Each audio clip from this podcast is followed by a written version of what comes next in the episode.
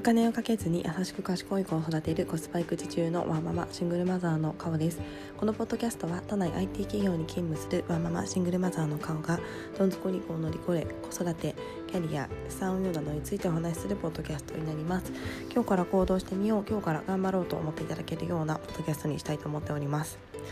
はいおはようございます。今は、えーと、火曜日の朝になっています、えー私は今ですね卒園式の、えー、センチメンタルモードになってまして 昨日もですね友達があの我が家に遊びに来てましてご飯を食べてお風呂に入ってで帰ったんですがあの忘れ物をした友達をですねあのエプロンをしたまま、えー、もうすでにパジャマのままあの寒い中サンダルのまま自転車で届けに行くというあのことをしましても帰りながら息子とですねママたち「アホだね」なんて言いながら、えー、サンダルできちゃったね寒いねなんて言いながらあの笑いながらですね帰るというようななんかちょっとほっこりしておりました。ちょっと伝わりにくいかもしれないですけども。なんかこのですねあの日常もあと少しなんだなと思うともうなんですけど私あの最後の何々とかちょっと弱くて あのもうですねあと残り10日か9日かとか思いながらなんかそんなセンチメンタルモードになっております。はい、えーまあ、小学校行ったらですね新しい友達ができてきっと楽しいあの毎日も待ってるんだなと思いつつ残りの保育園生活ですね楽しみながら、えー、本当いろんな人に感謝をしながら過ごしていきたいなと思っております。はいえー、で、えー、今日は何の話なんですが、えー、ちょっとそんなセンチメンタルモードなのでですねちょっと子供について考えることが、えー、多々ありましたので、えー、今日もちょっと子育ての話をしたいなと思っております。えー、子供はですね本当にあの自分の、えー、考えを、えー、すごい主張するなっていうのをですねえー、ぼんやり見ていて思っていたのでちょっとその例について思ったことをお話ししたいなと思っておりますそれではよろしくお願いいたします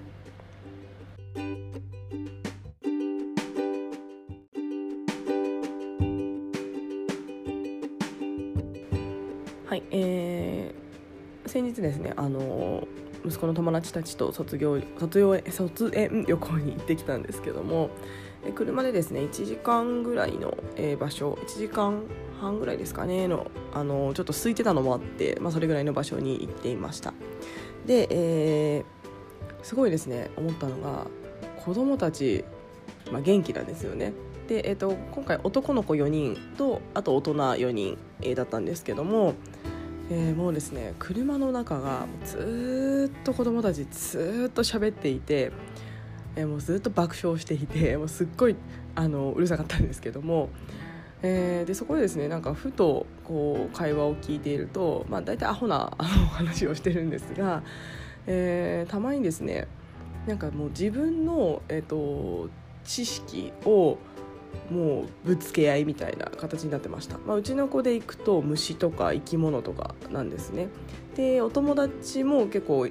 あの爬虫類とかあの動物とかが好きででもう一人は、えっと、そこまでだったんですけどもなんかずっとですねあの大人が知らないカタカナのあの長い名前の虫とかの話で「何々は南アメリカにいるんだよね」とか「何々がなんたらで」みたいなことをですねなんかぶつけ合ってました。はい、で、えー、なんかですねこれすごい自分の、え考えというか知識をこう主張してあのー聞いてほしいみたいなの形があのあるんだなというのを思ってまして、えー、本当にですね延々とこあの話してるの大人たちはなんかすごいねみたいな話をしていました。えーと、あとうちの息子はですね最近お風呂の中でのブームが、えー、動物クイズで、えーこえー、ともう難しくて忘れちゃったんですけど世界で、えー、一番大きい、えー、と猫の仲間は何だとか、えー、ちょっと忘れちゃったんですけどあとなんだっけえっと何と何はどっちが強いでしょうとかなんかですねもう全くわからないあの図鑑を見てるからこそ分かるような問題を出されて、えー、もう勘でやって外れてるみたいなたまに勘で当たるみたいな形で やっておりますで、えーまあ、そんなですね息子たちを見ていて、えー、子供はですね本当に自分の、えー、得た知識や、えー、学んだことっていうのを、えー、アウトプットしたいんだなっていうのをですね見ていてずっと思っています。自分の中で秘めておくのだけではなく何か機会があれば人に聞いてほしいし、えー、まあきっとその根底にはですねえ、そんなに知ってるんだっていうような、えーとまあ、承認欲求みたいなものもすごく大きいと思うんですけども、えー、そういったですね主張をずっとしてるんだなっていうのを、えー、ここ数日思っています。で、えー、やっぱりですねここで、え、私はですね大人の役目として親の役割として私ここをですねやっぱり聞いてあげるっていうことが、えー、子育てですごく大事なんじゃないかなと思っております。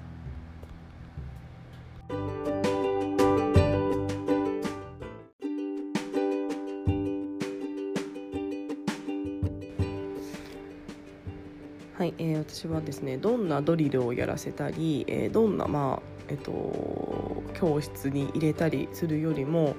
親が、えー、自分の息子子供の、えー、話を、えー、きちんと聞いてあげるっていうこの毎日のちょっとずつちょっとずつが、えー、子供のですね、えーまあ、賢さとか知識とか、まあ、勉強への意欲とか、まあ、そういったものを作り上げるのかなと思っています。えー、やっぱり自分がですね嬉しくて知識を得て嬉しくてそれをアウトプットした時に、えーまあ、一番身近である親がですねなんか聞いてくれなかったり邪険に扱ってたらなんかですねこうシュンってしぼんじゃうのかなと思っています。それをですね親が聞いてあげることでちゃんと聞いてあげて「えー、それ何人知らない知らないもっと教えて」とか「えー、それすごいね知ってるのすごいね」みたいな形で肯定的な言葉をかけてあげることで、えー、もっともっと知りたいとか、えー、このやってることはまあいいことなんだ僕は合ってるんだみたいな自信につながったりとか。でまたやっぱりですねあの親が喜ぶ姿を子供は、えー、喜ばせたいってやっぱり根底に思っているなとえー、思っているので、えー、もっともっとお母さんお父さんを喜ばせて驚かせたいとかなんかそういったですね気持ちがたくさん生まれるのかななんて思っています。えー、なのでですね、まあ、忙しい毎日だとは思うんですけども、えー、やっぱりですね子どもの話を聞いてあげる、まあ、あの聞いてくださってる方が、えー、いろんなお子さんの年齢いらっしゃると思いますが、まあ、きちんとお話できるの文章とか長いコミュニケーションできるので3歳4歳ぐらいからだと思うんですけどもやっぱりですねこう聞いてあげるっていうのが、えー、すごくですねあの子育て大事なのかなと思っています。え私もですねあの3歳ぐらいの頃から、え習い事私すごい、えー、考えて、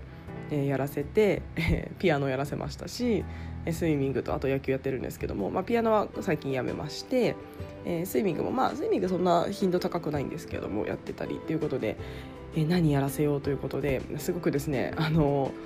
考えていました。がなんかですね6歳になって振り返ると、まあ、多分ピアノやってなくてもよかったなと正直思ってますし、えー、まあ、やったことで何かは得てたかもしれない得てるかもしれないんですけども、まあ、そのお金を投資したほど得れたわけではないなとちょっと思ってますし、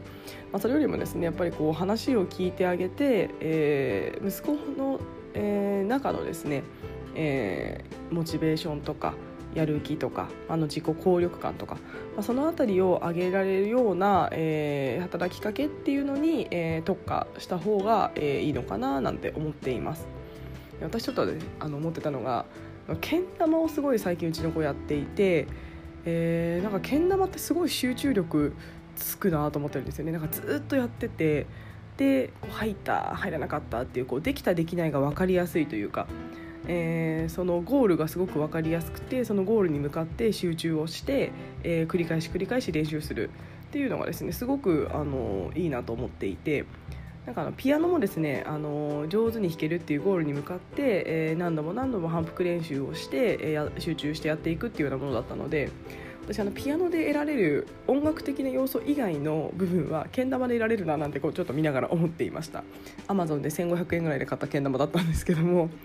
あのまあ、ピアノを否定してるわけではなくてあの、まあ、本当に何を得たいかあの音楽的なあのセンスだったりとか、えー、感覚とかそういったものを養うにはもちろんやっぱりピアノっていいと思うんですけども、え私の息子は多分音楽的なセンスはそんなないようなあの気がしているのでそんな彼にピアノをやらせてもちょっと意味なかったかもなとはちょっと今今更思ってしまったりしています。はいえー、でちょっと話を戻しますと、まあ、あのそういった外的な、えーサポートで、えー、サポートというか外的なあの刺激で子どもを成長させるっていうのもやっぱりすごくあのいい面ももちろんあるとは思うんですけども、まあ、それよりもですねあの日々の生活の中に、えー、内面の成長になるような、えー、親の働きかけとか親の声がけとかそういったコミュニケーションっていうのが、えー、やっぱり大事なんじゃないかなというのをですねあの最近の知識知識バトルをしている息子だったり、えー生き物クイズをされている息子だったりっていうのを見ながら、まあ、このですねあの今のこのもっと学びたいっていう欲は今ここで私が聞くことで生成されるなというのをですね思いながら、えー、生き物クイズ延々と20分30分続くのをですねあのお付き合いしていたりしております。はいえーまあ、私の元のですねお金をかけずに優しく賢い子を育てたいというような、えー、コンセプトを持ってますのでここはですね、えー、聞かなきゃいけないということでお風呂タイム、えー、ずっと横長の長いカタカナの名前を聞いていたりしています。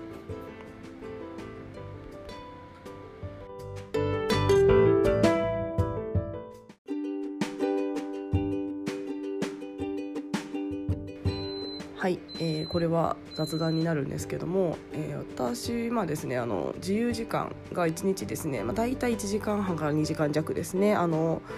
私は朝そんな時間をとってますが、まあ、大体4時から5時の間に起きて、えー、6時半ぐらいまでっていうような時間がですね、まあ、自分の、まあ、こういったポッドキャスト撮ったりとか、まあ、何かやりたいことやったりっていうような時間に当てています。えー、もうやりたいことがたくさんあるんですが時間が足らないななんか引き算しなきゃななんて思っています。えー、でですねふと息子のことを考えると息子もそうだなとちょっと思いましてえー、息子もですねあの保育園から帰ってきて自由な時間っていうのが1時間半ぐらいですかね。あの帰ってきてご飯とお風呂と、えー、で私があのちょっと洗濯とかあの食器洗いとかしてる間に、え息子は遊んでるんですけども息子もですね本を読みたい図鑑を読みたいレゴしたいなんかいろいろやりたいみたいなですね。多分やりたいことが多分溢れてるんだと思います。なのでちょっと遅く寝るのが遅くなっちゃったりしてるんですけども、えー、なんかですねあれ息子もだなと思った時に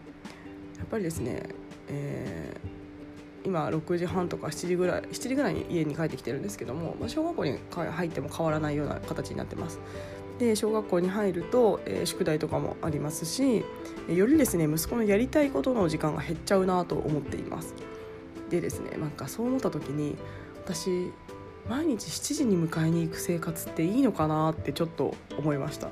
私が、えー、子供の頃ってなんかやっぱり学童とかなかったのでなんか3時ぐらいとか4時ぐらいに家に帰っていてでお友達の家に遊びたりとかしてたなと思うんですけどもなんかですね息子がやりたいと思うことをやらせてあげる時間が少ないのかなってなんかふと思いました。なんかこうフルタイムで働いていることがこう当たり前に私の中では思ってますし小学校の、えー、設定っていうのもあのシミュレーションっていうのもフルタイムで私が働いて、えー、毎日7時ぐらいに家に帰ってくるっていう想定でずっと動いてるんですけども果たしてそれいいのかと、えー、ちょっとふと思ってしまいました。えーまあ、今の私だとですねそれしかないんですけどもうーんそうですねなんかこうふとこれ本当ただのあのなったらいいなぐらいですけども、えー、小学校3年生4年生ぐらいから学童がなくなるとあの言われていて小4の壁なんて言われてますけどもなんかこう小4の壁にぶち当たる時ぐらいまでになんかもうちょっと働き方変えたいな、まあ、34年後になりますがっていうのをちょっとぼんやり思っています。えーまあ、本当はもっと早くですかね、えー、なんか息子にやりたいと思うことをやらせてあげられる時間を増やしたいなとこうふと思いましてまあ、本当に学童とかが楽しければですねあの学童の時間にネゴやったり本読んだりしてくれれば、まあ、それはそれでいいなと思ってるんですけども、まあ、そうじゃなかった時に、えー、息子がやりたいことをやれる時間そもそもの時間を取ってあげられるような生活にしてあげることが、うん、将来のためになるのかななんて思うとですねそうなると私の働き方っていうのを、うん、変えていかなきゃいけないのかななんていうのをですねちょっと今ぼんやり思っています。はい、足し算引き算が引きあの必要なのは親だけじゃなくて子供なのかなと思いまして、えー、息子でいくとあの引き算はですね、えー、まあ本人が引くことは多分できないと思うので親の私が引いてあげる、えー、なので私の労働時間を引いてまあそれが家にいることなのか何か習い事することなのかわからないですけども、えー、そういったことをやらせてあげるっていうことを何らかしてあげたいなとなんかふとですねこの話を、えー、まとめながらちょっと思っていました。これ本当ただのつぶやき雑談です。はい。